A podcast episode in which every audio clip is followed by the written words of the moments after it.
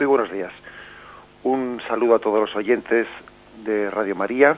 Nos disponemos a comentar eh, el capítulo referente a, Jesucristo sepultado. Leo a partir del punto 624 eh, del Catecismo, para luego pasar a comentar. Por la gracia de Dios, gustó la muerte para bien de todos. En su designio de salvación, Dios dispuso que su Hijo no solamente muriese por nuestros pecados, sino también que gustase la muerte, es decir, que conociera el estado de muerte, el estado de separación entre alma y cuerpo, durante el tiempo comprendido entre el momento en que Él expiró en la cruz y el momento en que resucitó. Este estado de Cristo muerto es el misterio del sepulcro y del descenso a los infiernos.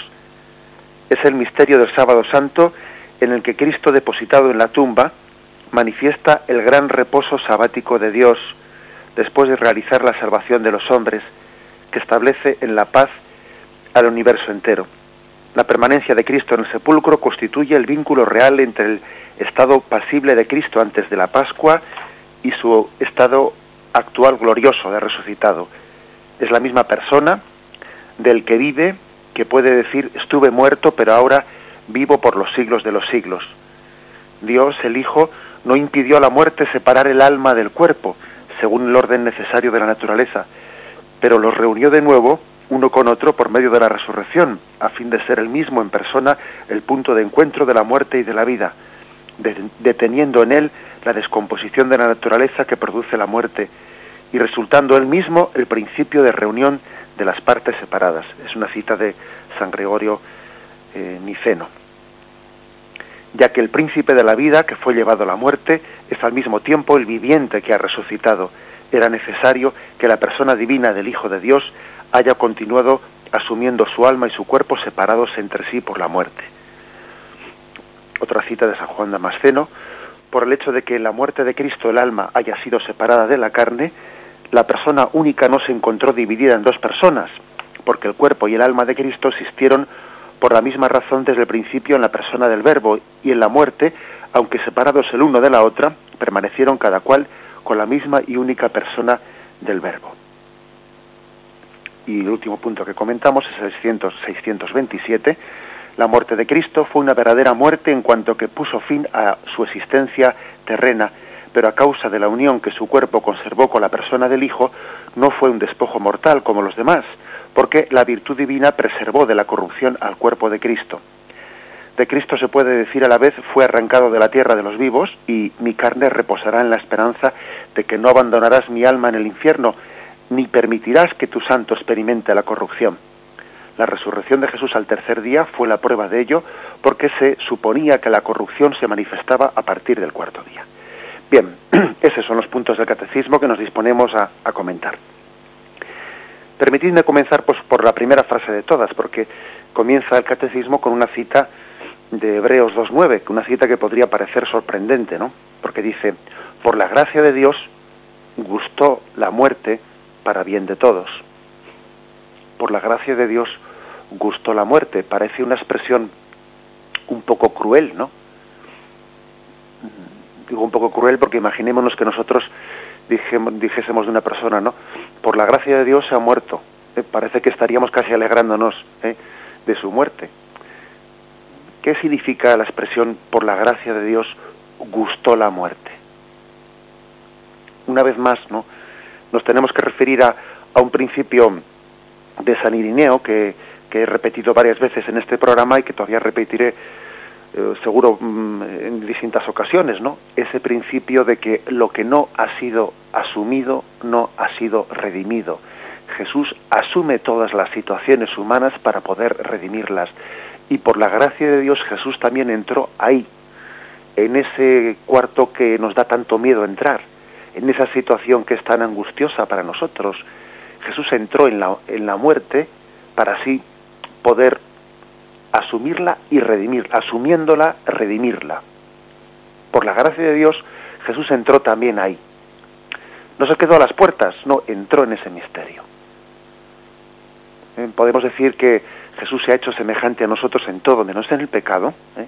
y, y por eso podemos decir, por la gracia de Dios, su abajamiento, el abajamiento de Cristo, llega al momento de la muerte. Vamos a ver pues como aquí eh, hay algo, algo que llama la atención, el misterio de la muerte de Cristo, de su sepultura, que es que está teniendo lugar el, punto culminante del abajamiento, al mismo tiempo que el punto inicial de la glorificación. Las dos cosas están teniendo lugar al mismo tiempo.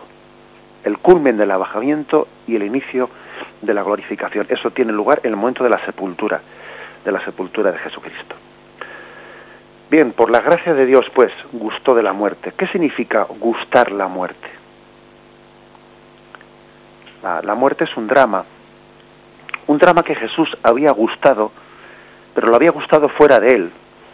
Él había gustado la, amargura de la muerte cuando eh, pues, su amigo Lázaro había fallecido y Jesús lloró amargamente y los fariseos viendo cómo Jesús lloraba al ver pues por la por la falta, por la ausencia de su amigo Lázaro, decían cómo le quería.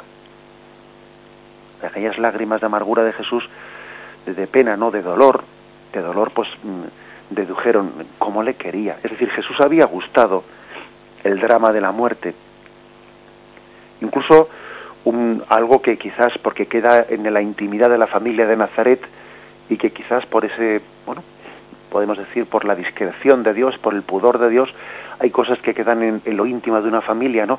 Y no se nos cuenta el dolor que supuso para Jesús la muerte de José. Jesús sin duda alguna lloraría. Lloró por la muerte de Lázaro, no había de llorar por la muerte de San José. Sin duda alguna, para él la separación de, un ser querido como San José pues sería pues, pues muy superior ¿no? a la que sería pues eh, el sufrimiento por la muerte de su amigo Lázaro. Es decir, gustar la muerte por una parte es, gustar también mm, el drama que tiene la muerte por la desaparición de un ser con el que uno tiene lazos afectivos. Y como somos de carne y sangre, pues eh, nuestros afectos también están basados en el ver y en el tocar y en el saber que alguien está ahí palpablemente. ¿eh? Y aunque luego nuestra fe nos diga que, que alguien está en Dios, bueno, pues de alguna manera los afectos también se alimentan, se alimentan de, mm, bueno, pues de, del lenguaje de los sentidos, del ver, del oír, del tocar. Y entonces la muerte es dramática, es dramática porque le quita a nuestros sentidos la presencia de un ser querido. Y en ese sentido, nosotros también gustamos de la muerte pues cuando un ser querido nuestro desaparece y tenemos que aprender a vivir sin su presencia. Y eso Jesús lo había gustado antes, había gustado la amargura de la muerte, había probado ¿no? el amargor de, lo que es la muerte pues con la cuando falleció José, cuando falleció pues amigos suyos como Lázaro. Bien, pero todavía ese gustar la muerte era eh, pues no era mm, totalmente interior, porque nosotros, los que, el que está hablando y los que estáis escuchando, hasta ahora hemos gustado la muerte únicamente en este sentido. Pero nos falta otra cosa, nos falta por gustar, o sea, por, por mm, experimentar, que eso es lo que significa la palabra gustar, ¿no? Experimentar la muerte, no en los demás. Nos falta todavía otra experiencia más que tenemos sin hacer. Esa asignatura la tenemos pendiente. Tenemos pendiente de experimentar lo que es eh, la amargura de la muerte en nosotros mismos. Siempre uno es testigo en los demás de cómo se mueren los demás. Todavía no hemos experimentado lo que es morirte tú. esa experiencia la tenemos sin hacer. Jesús la hizo. Jesús gustó la muerte en los dos sentidos, en, en ver la amargura de la muerte en los seres queridos, pero también en, en, en experimentarla Él. La muerte tiene algo de dramático, porque es, es separación de alma y cuerpo el alma y cuerpo se separan en el momento de la muerte. Y claro, y nosotros, nosotros no somos ni, ni el cuerpo ni el alma, somos las dos, somos esa unión sustancial de alma y cuerpo. Por lo tanto, por lo tanto, hay un drama que es la separación del cuerpo y el alma. No soy todo yo. Eh, cuando nosotros, cuando el alma separada del cuerpo pues va bien sea la mm, salvación eterna, la condenación o al, estado de purgatorio, no es, no es el hombre entero. Imaginémonos pues el, el alma que, que recibe, el alma de los justos que recibe la salvación en el cielo. Bien, ese alma que está en el cielo, el alma de los santos, de cualquiera de los santos que está en el cielo, tiene la felicidad mm, plena de Dios, goza de la visión de Dios. Y gozando de la visión de Dios uno diría, pues, pues ¿qué más quiere? No, ya lo tiene todo. No, le falta algo. Todavía en la resurrección final, cuando su cuerpo resucite y se una a su alma, en la parusía, cuando el cuerpo resucitado se una al alma en la contemplación de Dios, todavía habrá un aumento de gozo, porque no será únicamente el alma, será cuerpo y alma unido el que goce de Dios. Por eso, fijaros, hasta la parusía, los salvados que están en el cielo todavía no tienen eh, la plenitud de la gloria porque no es el ser entero el que goza de Dios, exceptuando la Virgen María que fue asunta a los cielos en cuerpo y alma, y ella sí, ella goza plenamente en cuerpo y alma de Dios, el resto de los santos todavía está esperando a la consumación para que el cuerpo resucitado se una al alma y entonces tengan esa plenitud de gozo en Dios. Bien, explico esto para que nos demos cuenta de que hay un drama en la separación de alma y cuerpo, porque no soy el todo yo, falta algo. Nosotros no somos una mera alma, somos un alma unida a un cuerpo. Nosotros no creemos para nada en absoluto en esas visiones reencarnacionistas o platónicas, ¿no? En la que lo importante el hombre es un alma que poco menos que se disfraza de un cuerpo. Y entonces lo importante es deshacerse del cuerpo para que el alma esté libre libre de, de pues bueno de la de la dependencia de un cuerpo como si el cuerpo fuese un lastre. A veces es verdad no que lo experimentamos como un lastre pues por nuestras enfermedades y, y, y bueno por nuestras tendencias carnales lo experimentamos como un lastre. Pero el cuerpo no es un lastre. El cuerpo es creación de Dios. Y tanto el alma como el cuerpo están llamados a ser glorificados y a participar de la visión de Dios. Cristo ha muerto no, no para salvar únicamente el alma, sino para salvar al hombre entero. Aunque a veces utilicemos pues de una manera figurada la, palabra Cristo o, pastor de almas, o utilicemos eh, esa expresión de que vamos a salvar almas, bien, pero es una, una, expresión figurativa, no vamos a salvar almas, vamos a salvar personas, hombres. ¿Eh? La salvación de Cristo es por el alma y el cuerpo entero. El cuerpo entero, mejor dicho, el hombre entero recibe la redención de Cristo. Así pues nosotros no, no somos, no somos, digamos, platónicos en el sentido de que nos importa el alma y no nos importa el cuerpo, nos importa el cuerpo. ¿Cómo nos va a importar? Cristo lo, lo, salvó todo, porque Él asumió todo, asumió también el cuerpo humano.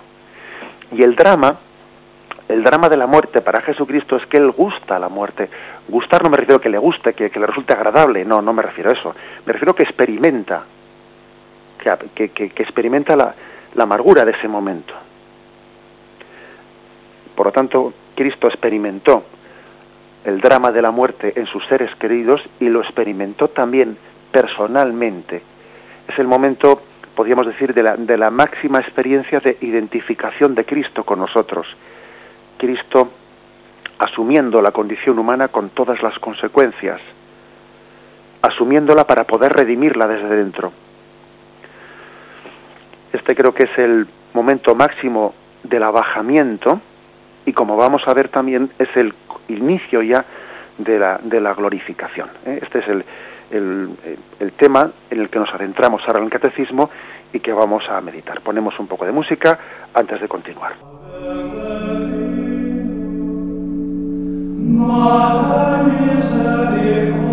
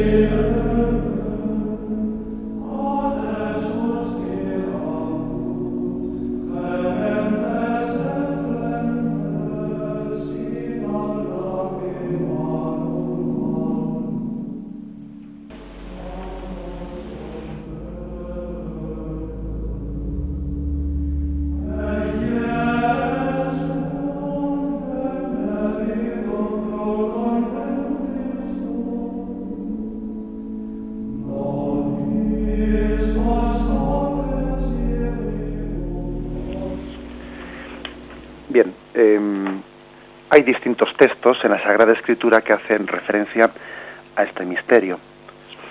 Em, dos son los principales. Primera Pedro 3, versículos del 18 al 20. Pues también Cristo, para llevarnos a Dios, murió una sola vez por los pecados, el justo por los injustos, muerto en la carne, vivificado en el espíritu. Fijaros bien, Cristo muerto dice que fue muerto en la carne, vivificado en el espíritu. En el espíritu fue también a predicar a los espíritus encarcelados, en otro tiempo incrédulos, cuando les esperaba la paciencia de Dios en los días en que Noé construía el arca, en la que unos pocos, es decir, ocho personas, fueron salvados a través del agua.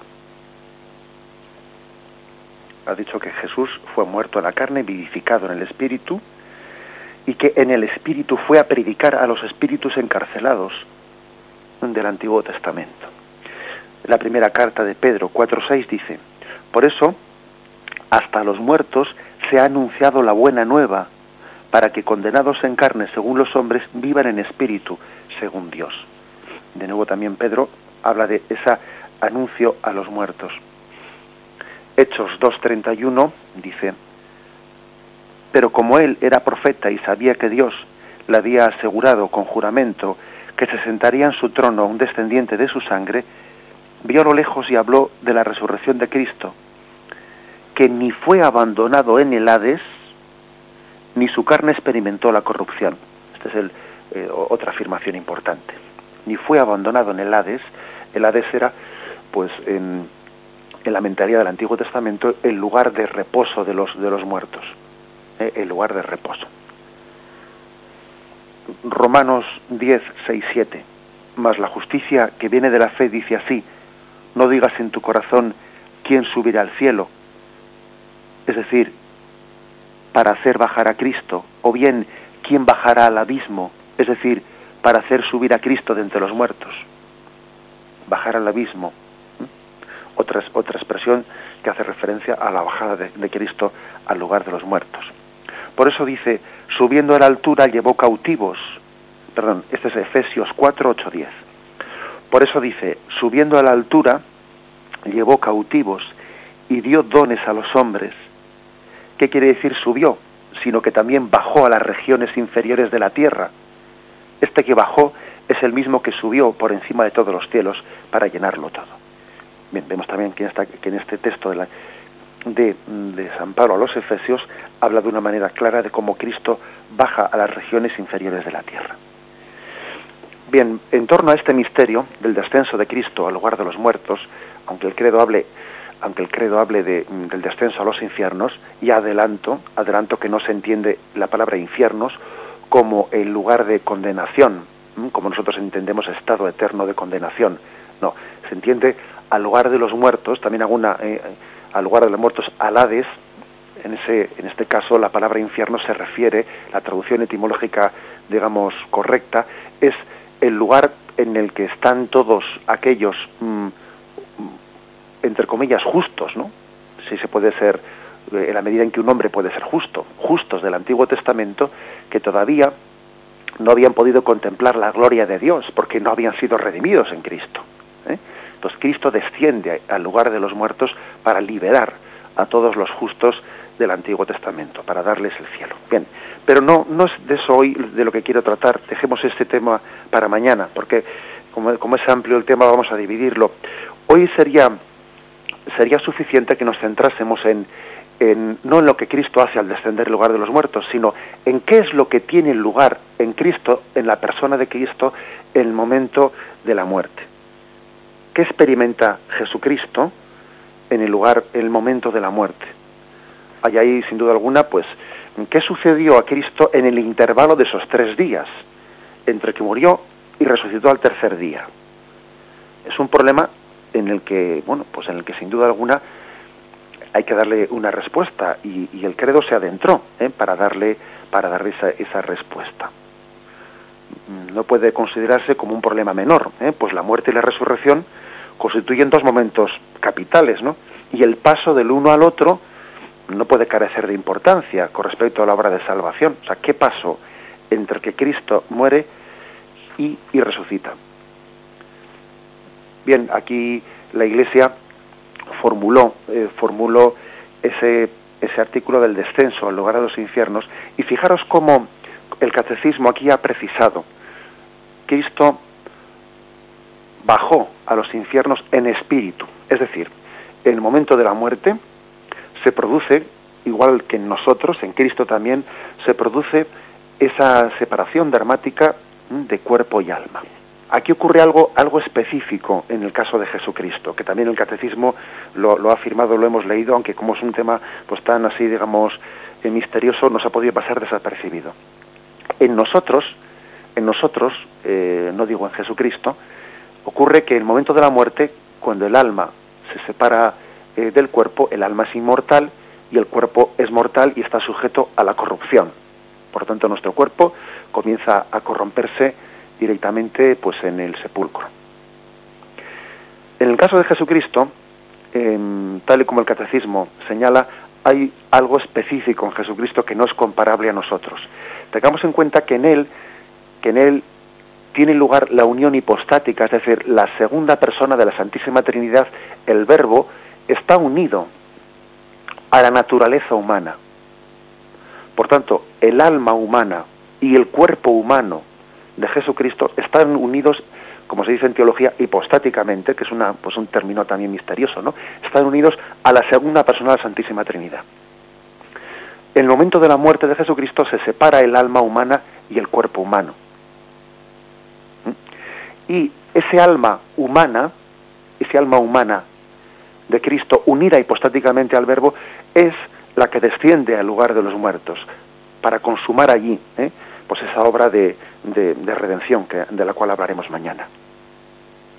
Pero Cristo, además de lo que él hizo, fue vivificado en el Espíritu, dice 1 Pedro 3, 18, lo vuelvo a leer, pues también Cristo, para llevarnos a Dios, murió una sola vez por los pecados, el justo por los injustos, muerto en la carne, pero vivificado en el Espíritu. Es decir, que tiene lugar ya, en el mismo momento de la muerte, una vivificación, una glorificación en el alma de Jesucristo. El, el alma de Jesucristo fue glorificada ya en el momento de la muerte. Es cierto que el cuerpo de Jesucristo no fue glorificado hasta, el tercer día, hasta la resurrección. Pero lo que afirma el catecismo de nuestra Madre la Iglesia, como lo que afirma la palabra de Dios, que es 1 Pedro 3, 18, lo que afirma es que la vivificación, la glorificación del alma humana de Jesucristo tiene lugar ya en el momento de la muerte. Difícilmente iba a darles la vida eterna a ese alma humana unida al Verbo en el descenso al lugar de los muertos si no hubiese sido primeramente glorificada. Nadie puede santificar sin haber sido santificado, glorificado.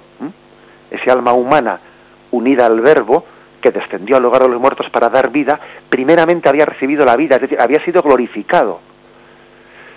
Por eso digo que la muerte eh, es un punto de inflexión, porque al mismo tiempo que es el máximo abajamiento, es también el inicio de la glorificación. Esto es algo en el que nosotros pensamos poco, porque siempre unimos la glorificación a, la, al momento de la resurrección, pero no, ojo, la Iglesia manifiesta que ya en el momento de la, de, de, esa muerte, de cuando Cristo se ha enterrado en el sepulcro, ya ha tenido lugar la glorificación del alma humana de Cristo, aunque todavía el cuerpo, el cuerpo no, no esté siendo glorificado. Bien, esta es una primera afirmación importante. La segunda afirmación, pues la segunda afirmación es la siguiente. Mm, el cuerpo humano de Jesucristo no fue, no fue abandonado, es decir, la unión hipostática, la unión del verbo, no continuó únicamente con el alma humana, sino que también la unión hipostática eh, continuó de alguna manera con el cuerpo humano de Cristo que, mm, aunque fue depositado en el sepulcro, no estaba sujeto a la corrupción. ¿eh? Aquí hay dos textos importantes. ¿eh? Hechos 2, 26, 27, que también lo cita el catecismo. Por eso se alegra mi corazón y se goza mis entrañas, y mi carne descansa serena, porque no abandonarás mi alma en el Hades, ni permitirás que tu santo experimente la corrupción. Es decir, Dios no permite que Jesucristo experimente, que el, perdón, que el cuerpo de Jesucristo separado del alma experimente la corrupción en el sepulcro. Igual que se pudo decir de Lázaro, ya huele, porque lleva ya unos días en el sepulcro, no se pudo decir eso de Jesucristo porque el cuerpo de Cristo fue preservado de la, de la corrupción. ¿Por qué? Porque estaba unido hipostáticamente, ¿eh? Eh, también porque participaba de esa unión hipostática con el Verbo. Por lo tanto, lo que, lo que digamos en la explicación de la teología católica, lo que no sería correcto es decir, la unión hipostática, el momento de la muerte, como se separó el, alma del cuerpo, fue únicamente con el alma de Jesucristo y el cuerpo fue abandonado. No, sino que fue sostenido ¿eh? también por el Verbo, preservándole de la corrupción. Aquí, por lo tanto, vemos el cumplimiento del Salmo 16, versículo 9-10. Por eso se alegra mi corazón, mis entrañas retozan y hasta mi carne en seguro descansa, pues no has de abandonar mi alma al Seol, ni dejarás a tu amigo ver la fosa. Me enseñarás el camino de la vida. Es decir, eh, Hechos 2, 26, 27 es el cumplimiento, o mejor dicho, es una cita, una cita de este salmo en el que, el eh, pues el, el escriturista, el autor sagrado, ve el cumplimiento de cómo Jesús, no, Dios no permitió que Jesús experimentase la corrupción en el cuerpo. Bien, esta, esta explicación que hemos dado responde a la pregunta de qué pasó, qué le pasó a Jesucristo en, ese, en esos tres días, en ese estado intermedio, entre su muerte y su resurrección. Es la explicación.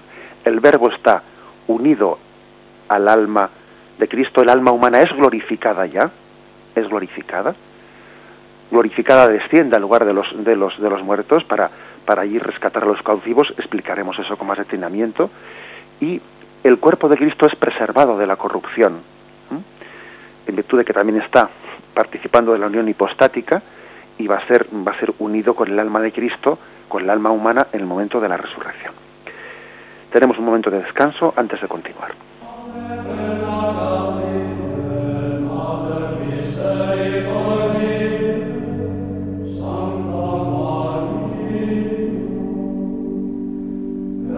Tanto,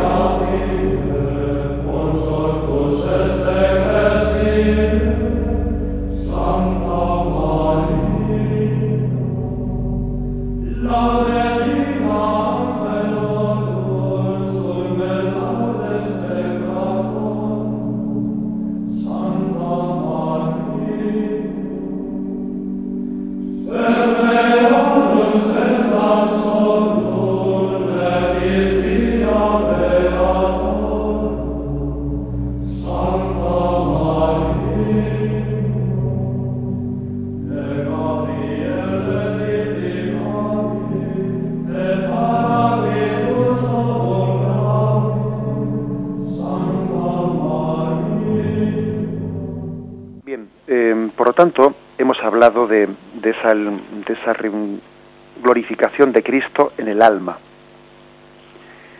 Fue glorificado en su alma antes de serlo en su cuerpo. Al tercer día, dos días después, aunque digamos que es al tercer día, sabemos que no son tres días de 24 horas, sino que cuando Jesús fue depositado el sábado, eh, pasó, eh, mejor dicho, el viernes, pasó el sábado entero y el domingo de madrugada pues tiene lugar su resurrección. Bien, esas horas que Jesús pasó, al tercer día resucitó, después de la muerte el alma de Cristo es plenamente gloriosa y triunfante, está vivificada.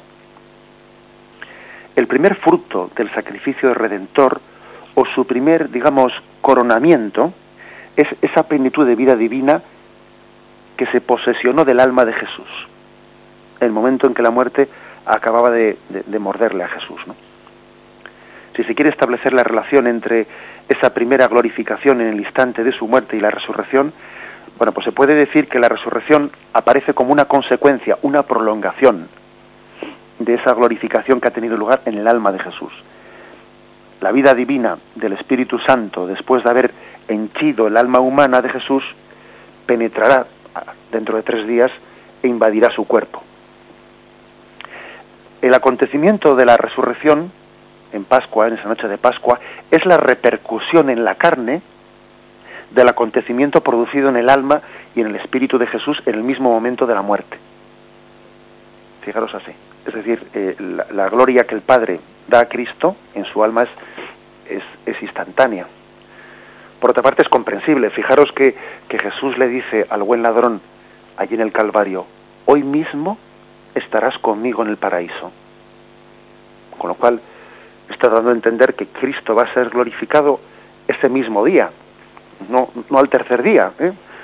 Si, si Cristo no hubiese recibido la glorificación hasta dentro de tres días, a ver cómo le dijo, a ver cómo le dijo al buen ladrón, hoy mismo estarás conmigo en el paraíso. ¿Mm? Evidentemente está hablando de esa glorificación de Cristo en su alma, aunque su cuerpo no va a ser glorificado dentro hasta dentro de tres días. Dado que la glorificación del alma, ¿eh? la que tiene más valor e importancia, ¿no? Pues se realiza en el mismo instante de la muerte, bueno, pues uno pregunta, podía preguntar, ¿se debería sacar aquí la conclusión de que de que ya no es eh, la resurrección el acontecimiento capital, sino que deberíamos de celebrar el acontecimiento capital el momento de la sepultura. Hombre, pues no, porque la escritura y la tradición han separado, perdón, han considerado eh, la resurrección como el acontecimiento principal ¿eh? y la fiesta de Pascua se celebra como el punto culminante del año litúrgico y así en efecto, por lo que respecta a los que viven, pues a los que estamos aquí en la iglesia peregrinante, en la glorificación de Cristo se nos manifiesta para nosotros a través de la resurrección toda la gloria de Cristo. ¿eh? Porque también nosotros necesitamos ver y hasta que no vemos el cuerpo de Cristo resucitar y la piedra del sepulcro pues ser corrida, pues nosotros no nos, no nos damos cuenta de lo que ha tenido lugar en el alma de Cristo. Luego nosotros celebramos la glorificación de Cristo pues todo de una vez, ¿eh? todo de una vez eh, pues en su resurrección. Y allí en la liturgia celebra al mismo tiempo la glorificación del cuerpo y del alma. También nosotros partimos de los signos visibles y hasta que no vemos la piedra corrida, etcétera, no somos conscientes de lo que ha pasado ahí. Pero es bueno que nos demos cuenta que la resurrección ha sido la victoria visible de Cristo sobre la muerte, victoria conseguida en la misma carne, pero que ya la victoria de Cristo había tenido lugar en su alma. Ella constituye el gran triunfo de Cristo, cuando Cristo ya es vivificado en el, en el alma en el momento de su muerte. Pero en la relación con, lo, con el mundo invisible, ¿eh? el triunfo ha tenido lugar el mismo momento de la muerte. Subrayemos esto. La glorificación del alma de Cristo es el acontecimiento decisivo. Bien, y sería bueno igual también que subrayemos un poco qué supone la glorificación. ¿eh? ¿Qué supone la glorificación? La glorificación se caracteriza no tanto por un homenaje exterior. ¿eh? Cuando nosotros decimos fue glorificado, no es que nosotros le dimos gloria, o sea, porque a veces hemos entendido la palabra glorificación como que le damos gloria. No, se trata de la adquisición íntima, interna, de un estado.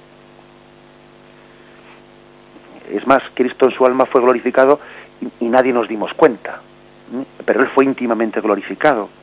Ningún testigo terreno ha podido observar esa transformación que se ha producido en Cristo después de la muerte.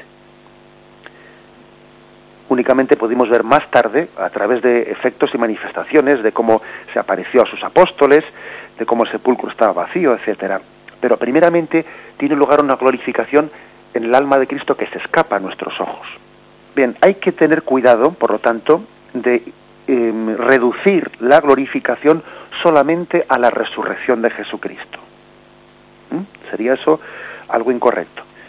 Nosotros es verdad tendemos a identificarlo y como he dicho antes, bueno, pues especialmente la, tradición litúrgica habla de, de, la gloria a Cristo, pues el momento de la resurrección, pero la glorificación no se reduce a ese momento, porque hay que decir que primero, como hemos dicho ahora, en, en la muerte de Cristo, el espíritu y el alma de Cristo había sido previamente glorificada antes del cuerpo, pero además también pues eh, no únicamente después de la resurrección, sino también en la ascensión también tiene lugar otro tipo de glorificación de Cristo. En Pentecostés también Cristo es glorificado, aumenta de alguna forma esa glorificación de Cristo. ¿Mm? O sea que nosotros, el estado glorioso de Cristo, pues es glorificado en el momento de la muerte, en la resurrección, en la ascensión, en Pentecostés. ¿eh? La glorificación de Cristo es estar con esa naturaleza humana plenamente henchida del Espíritu Santo, pues, pues tiene lugar no en un momento puntual, ¿eh? sino en un proceso. constatamos ¿no? que según los, los textos bíblicos la glorificación es obra soberana del Padre. Es Él el que hace a Cristo espiritualmente vivo el momento de la muerte, como hemos dicho. Es Él el que le resucita, le toma y le lleva y le eleva al cielo, le hace sentarse a su diestra, le proclama sumo sacerdote según el rito de Melquisedec y envía al Espíritu Santo como Espíritu de Cristo. Si la resurrección, la ascensión, Pentecostés son actos de Cristo que resurge, asciende al cielo, envía el Paráclito, lo son en la medida en que Jesús lo recibe todo del Padre. Es el Padre el que glorifica al Hijo. El acento que se da a la acción del Padre nos hace comprender a qué título la glorificación consuma el sacrificio. Por medio de su sacrificio Jesús había abandonado al Padre. Fijaros que Jesús había muerto diciendo, Padre, a tus manos encomiendo mi espíritu. Y la glorificación es pues como una aceptación del sacrificio de Cristo. Es importantísima la glorificación, porque sin ella el sacrificio de Cristo habría quedado sin respuesta. Si Cristo le dijo al Padre, Padre, a tus manos encomiendo mi espíritu, hay una pregunta, ¿el Padre ha aceptado o no ha aceptado esa ofrenda del Hijo? Y hay que decir que en la glorificación, al glorificar el Padre al Hijo, esa es la respuesta del Padre. Es como, es como si le, le dijese, Hijo, acepto esa ofrenda que has hecho. Tu ofrenda es agradable al corazón de Dios Padre. Es la respuesta del Padre, por lo tanto, a esa, a esa entrega de Cristo. Sella el Padre la conclusión de la alianza bajo el aspecto del restablecimiento de la amistad y de la comunicación de la vida divina a la naturaleza humana.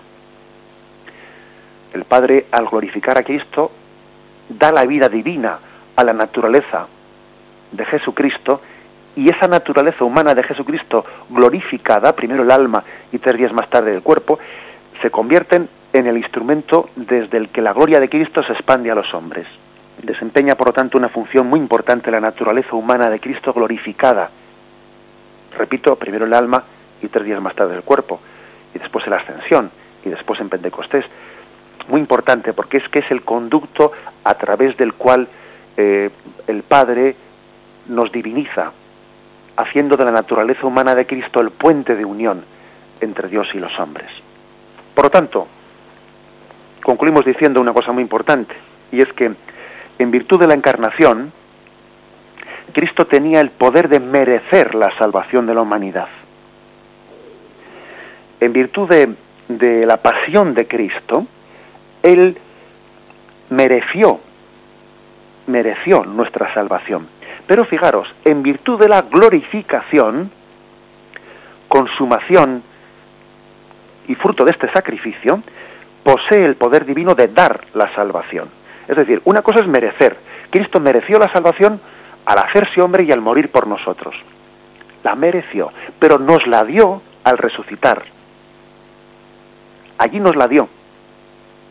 Porque entonces a través de su naturaleza humana gloriosa, fijaros que en la Santa Misa decimos, ¿no? Anunciamos tu muerte, proclamamos tu resurrección. Es que a mí no me basta que Cristo fijaros que es una palabra atrevida la que voy a decir, ¿no? que casi podría, parecer irrespetuosa, ¿no? A mí no me basta, no me es suficiente que Cristo me merezca, merezca para mí la salvación en la cruz, si luego mm, se queda sin dármela. En la, en la glorificación de la humanidad de Cristo se nos da su salvación, porque se nos comunica por una, por una naturaleza humana glorificada, que al ser glorificada es instrumento porque Cristo, con, su humanidad todavía sin haber sido glorificada, no podía dar su gracia a todos los habitantes del mundo, porque estaba únicamente allí en Palestina, y allí únicamente curó a algunos, eh, y, lógicamente su humanidad, que estaba limitada al tiempo y al espacio, pues no era un instrumento universal de gracia. Sin embargo, ahora que está glorificado, sí, la humanidad glorificada de Cristo es, es como una, un canal por el que la gracia de Dios llega a todos nosotros. Sería esta una buena conclusión ¿eh? para, para hablar de cómo Cristo es glorificado ya al momento de su muerte. Si la encarnación, vida y muerte de Cristo en la cruz mereció para nosotros la salvación, la glorificación de Cristo, que tiene lugar, como digo, el momento de la muerte, en el alma, en la resurrección, en la ascensión y en Pentecostés, la glorificación no es que merezca, es que nos la da. Es el acto de, entrega, el conducto sobrenatural por el que recibimos la vida de Cristo. Bien, dejamos aquí esta explicación. Hoy hemos querido de alguna manera explicar qué es lo que tiene lugar en Cristo en esos tres días, ¿no? Entre su muerte y su resurrección. ¿Qué misterio ocurre en el interior de su persona? ¿Eh? Pasaremos luego a explicar cuál es el acto salvífico que hizo Cristo al descender al lugar de los muertos. Bien, quien quiera participar en el programa puede hacer llamándolo al teléfono 917 107 700. 917 107 700. Bien, para hacer una pregunta, para hacer una aportación. Ponemos un momento de, de música y esperamos las llamadas.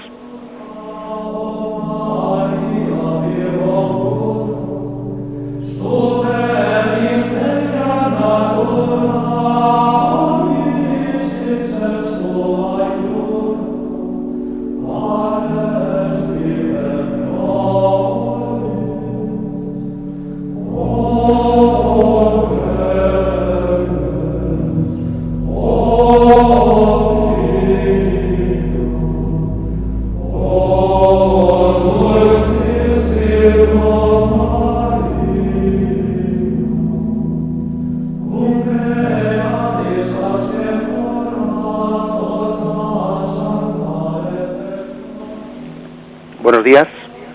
Buenos días. Buenos días. ¿Con quién hablamos? Eh, pues eh, ah, no sé si habla conmigo. Sí, sí, sí, con usted. Sí, con Cándido de las Palmas. Buenos días. Bueno, mire, yo eh, yo estudiaba religión, recuerdo a los 15 años, en un libro donde decía que el infierno estaba en el centro de la tierra, los infiernos, el purgatorio, el lugar de los condenados y el limbo de los niños. Y claro, ya eso ha desaparecido. Y ahora con eso que dice usted, descendió. Sabemos que eh, la Tierra será engullida un día, como todo el sistema planetario, por el Sol en sus últimas fases. Y entonces y Jesús vendrá a juzgar vivos y muertos. Luego, eh, ya no va a ser solamente el alma que no ocupa lugar, no está sujeta a las leyes de la impenetrabilidad. Eh, tendremos cuerpo, ya será una cosa también física, ¿no? Aparte de espiritual. Entonces, ¿dónde se entiende hoy en día que están los infiernos? De acuerdo, bien, muchas gracias. Supongo que será un misterio, desde luego. Sí, sí, cierto, pero bien, en la medida en que podamos utilizar la razón para darle alguna, alguna respuesta, pues bueno, pues también lo vamos a hacer. Eh, le respondo por la radio y muchas gracias por su llamada. ¿eh? Bien, eh, la pregunta que hace el oyente pues, pues es interesante. ¿eh? También quizás es más que una cuestión así un poco de fe, también una, una explicación un poco eh, filosófica necesita también. Hay que decir que la Sagrada Escritura, cuando utiliza expresiones como ascendió o descendió, pues evidentemente son expresiones metafóricas. Porque, claro, esto que dice este oyente, de que él pues, en su infancia pudo tener un libro en el que habla de que el infierno está ahí abajo, en medio de la tierra, o el cielo está arriba, eso es una, una representación gráfica metafórica que no puede entenderse literalmente. Sería, nosotros necesitamos algún tipo de manifestación eh, gráfica, o sea, es normal que el lenguaje humano necesite de, de, bueno, pues de metáforas de expresión cuando hablamos de que eh, Cristo descendió al lugar de los infiernos o ascendió a los cielos. Cuando el primer astronauta ruso pues hizo su, su primer paseo eh, pues en, pues en la fuera fuera de, nuestra de nuestra atmósfera. Y cuando después descendió y aquello era pues era pues toda una novedad no que alguien hubiese podido llegar a ese pues a ese estado fuera de nuestra atmósfera etcétera. Y había visto la tierra como una como una pequeña bola bola separada de ella y había una gran expectación. Él dijo en aquella rueda de prensa algo algo verdaderamente ridículo no él dijo no he visto la entrada del cielo y bueno, yo dice uno, ¿y este, ¿y este que se pensaba ver?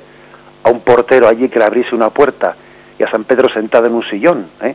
O sea, verdaderamente eh, aquella manifestación de aquel astronauta ruso, ni más ni menos, pues manifestaba un poco eh, la, la, falta de formación o la ridiculización que a veces se pueden hacer, ¿no? Pues de algunas expresiones cuando no son explicadas a fondo, ¿no? Sin duda alguna, el hablar de ascendió o descendió, pues es una forma metafórica de hablar no es que Dios esté ubicado en un sitio y en otro. Es más, nosotros, nosotros estamos en, sujetos a las leyes del tiempo y del espacio. Nosotros ocupamos un lugar. y si dice uno, ¿cuánto espacio ocupa Dios? Dios necesita un espacio muy grande o muy pequeño. No, Dios no necesita espacio. Dios está fuera del espacio y fuera del tiempo. Dios ha creado el espacio. Él ha creado el tiempo y el espacio. Dios ni es joven ni es viejo, porque Él está fuera del tiempo, es eterno. Dios ni necesita una habitación grande ni necesita una habitación pequeña. O sea, sencillamente no necesita eso porque Él está fuera del, del espacio.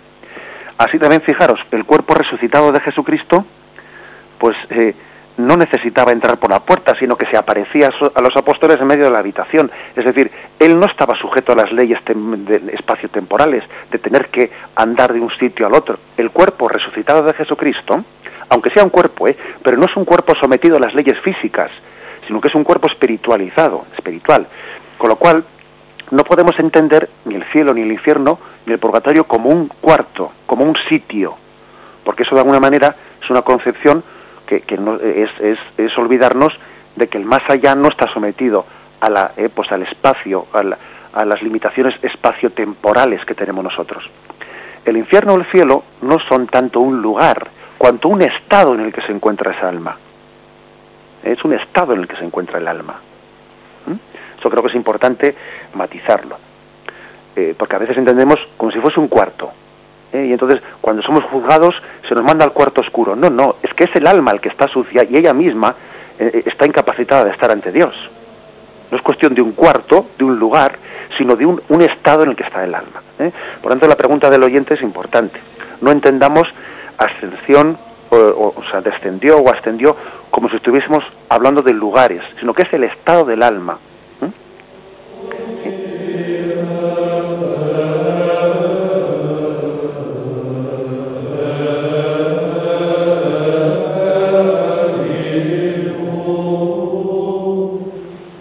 Días, hablamos con Ángeles de Madrid. Sí, sí, adelante. Aquí de Madrid. Es que, mire usted, padre, primero felicitarle, porque hay que ver que bien explica usted todo. Y segundo, es que ayer estuve en el entierro de una prima mía, muy querida mía. El Señor la atiende, atiende en su santa gloria, la pobre mía. Entonces la incineraron. Y yo me da un repelúno muy grande de esto. ¿Qué me dice usted? Bien, vamos a ver, le respondo por la radio. ¿eh? Sí. Eh, la Iglesia no tiene no tiene inconveniente en la incineración, ¿eh? porque al fin y al cabo la incineración, aunque bueno, como usted dice, pues para su sensibilidad, pues hay personas que por su sensibilidad pues se les puede producir cierta repulsión, ¿no? cierta aversión la incineración, y en eso cada uno es libre. Pero la Iglesia no, no tiene nada en contra de la incineración siempre y cuando pues, sea hecha de una manera respetuosa y no con un sentido contrario, no pues al, al, eh, al cristiano, pero lo que sí que la Iglesia eh, insiste es en que las, las cenizas del difunto eh, deben de ser depositadas, pues eh, bien sea en el cementerio o en un lugar de reposo. Yo creo que lo que no es, lo que no es adecuado o, lo que no es conforme a la tradición cristiana es eso de aventar las cenizas por ahí. Bien, no quiero causar ni, eh, pues ningún sufrimiento innecesario en algunos oyentes que quizás hayan podido, pues igual eh, participar de, esa situación. No estoy diciendo con eso que el que lo haya hecho haya cometido un pecado o que se quede como imposibilitado la resurrección eh, en absoluto, como podéis imaginar. Pero sí que el aventar las cenizas por ahí, echarlas al mar o echarlas a otro sitio, es de alguna manera es un signo que después no nos ayuda para tener memoria del difunto.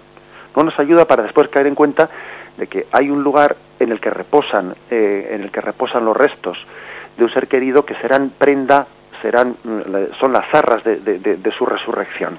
Por tanto, creo que forma parte de la tradición cristiana enterrar a los muertos, bien sea en un cuerpo que vaya descomponiéndose poco a poco o ya incinerado. ¿eh? Pero pienso que se debe de respetar ese, ese, ese proceso de la de la, del enterramiento de los muertos sea de una forma o de otra, que creo que esto es lo principal. ¿eh? Es más importante que las cenizas o el cuerpo sea, sea enterrado, sea depositado en un lugar digno que nos evoque, ¿eh? que nos evoque pues, un lugar para rezar por el difunto, esperando la resurrección. Adelante, ¿tenemos algún oyente más? Sí. Sí, buenos días. Buenos días, ¿habla conmigo, Concepción? Sí, sí, Concepción, adelante. Sí, bueno, pues yo le quería hacer eh, la pregunta que sobre el Espíritu Santo. Eh, le quería preguntar, el Espíritu Santo, claro, dice Jesús cuando va a mandar el Espíritu Santo, es la tercera persona de la Santísima Trinidad, y quería preguntarle, ¿es el Espíritu de Dios y el Padre unido, o es una tercera persona, o tengo mi- mis, eh, mis preguntas sobre este tema. Bien, de acuerdo. Le respondo por la radio. A ¿eh? ver si le escucho mejor por la radio, porque por el teléfono le, Vale, le oigo pues. mal. De acuerdo, escúcheme usted por la radio, puede colgar el teléfono. ¿eh? Pues bien, la verdad es que mm, dentro de no mucho vamos a adentrarnos mm, ya en el artículo del credo que habla que hable directamente de del, del Espíritu Santo ¿eh? y tendremos ocasión, pero desde luego la, la pregunta que ya, o sea, la respuesta que le adelanto a su pregunta es que el Espíritu Santo es una persona divina, al igual que el Padre es una persona divina, al igual que el Hijo es una persona divina, es también una persona divina. ¿eh? O sea, por lo tanto, en eso, otra cosa, otra cosa es que a veces a la hora de, de explicar, mm, pues el Padre engendra al Hijo, el Hijo es conti- continuamente engendrado por el Padre, y el amor que entre el Padre y el Hijo que se tienen es un amor tan perfecto, tan inmenso, que es una persona divina ese amor. ¿eh? Es, la- es la tercera persona, pero es una persona divina eh, con todas las consecuencias. Con la gracia del Señor concluimos aquí este día más la exposición del, del Catecismo de la Iglesia Católica. Alabado sea Jesucristo.